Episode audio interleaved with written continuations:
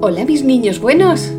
¿Cómo estáis? Muy bien. Por aquí, enfrentando ya la última semana de cole. Toma ya. Con muchas ganas de las vacaciones de verano.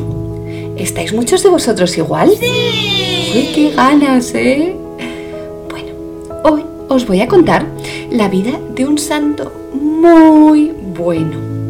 Su nombre era Juan María y nació en Francia en los últimos años del siglo XVIII.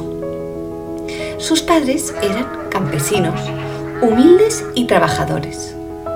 Creció en una familia grande, de seis hermanos, donde había poca cosa material, pero sí mucho amor y cariño.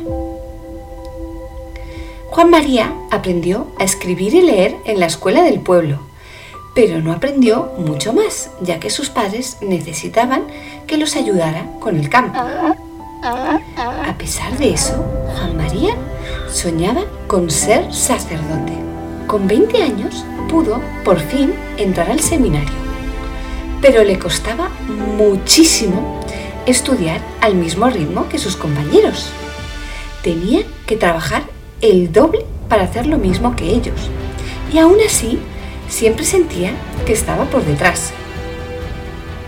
Lo que más le costaba era el estudio del latín. Como toda la misa era en latín, no podía ser ordenado sacerdote sin saber hablar y leer latín.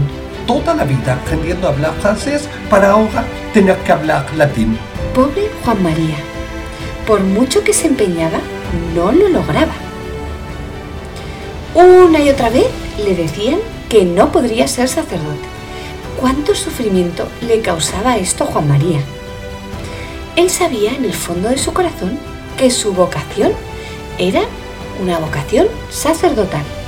Por fortuna, un obispo de la zona se encariñó con él y al ver su empeño y ganas, decidió hacer la vista gorda. Juan María es un buen chico. Yo creo que va a ser buen sacerdote. Por fin pudo ser ordenado sacerdote.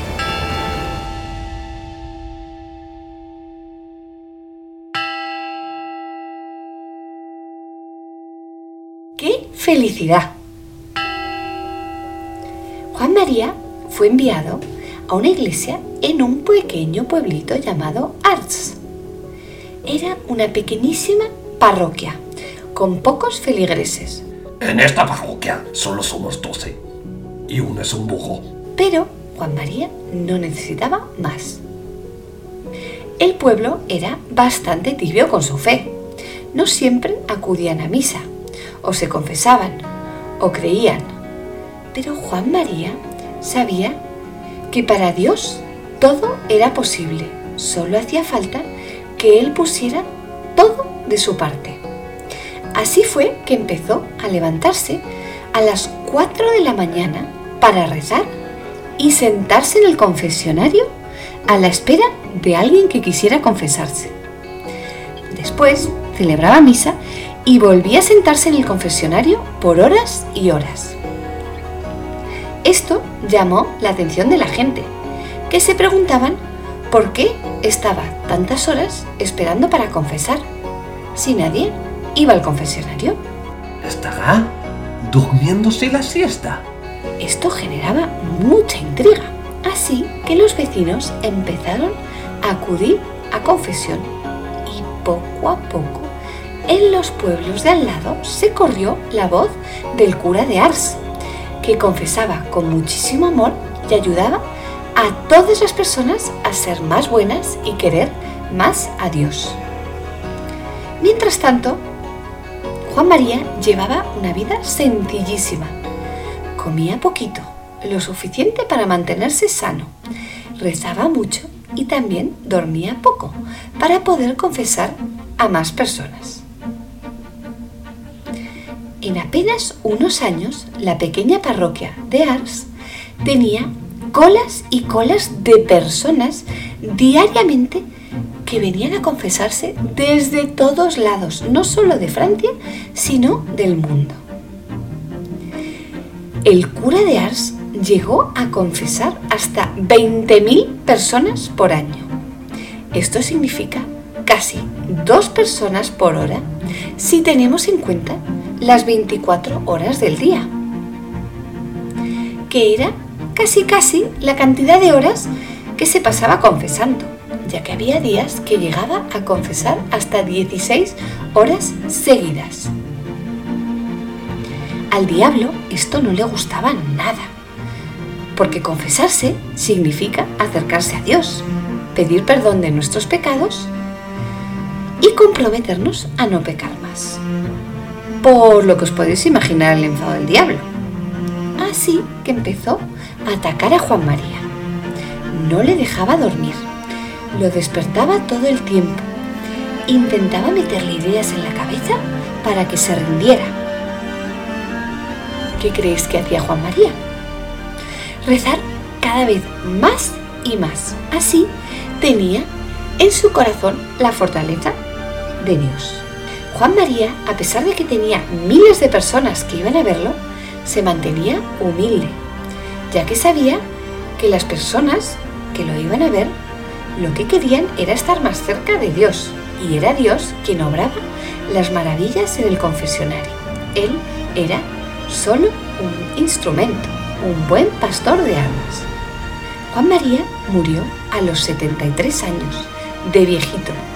Su santidad era indiscutible, por lo que su causa de beatificación fue muy rápida. ¿Y sabéis qué descubrieron al ir a beatificarlo? Que su cuerpo estaba incorrupto, en perfecto estado, como si se hubiera quedado dormido. Su cuerpo, casi 200 años más tarde, sigue estando incorrupto y expuesto en la parroquia de Ars. Yo lo he visto con mis propios ojos y os puedo decir que es como si estuviera dormido. ¿Sabéis otra cosa más? Cuando fue canonizado, San Juan María fue el primer sacerdote parroquial en ser hecho santo. Por eso es el patrono de los sacerdotes. En su vida, Juan María no hizo maravillas, solo hizo cosas simples, pero las hizo con todo su esfuerzo y sacrificio y sobre todo con muchísimo amor. Y por eso es santo. Esta semana os propongo que recemos por las vocaciones religiosas. Necesitamos más sacerdotes, más monjitas.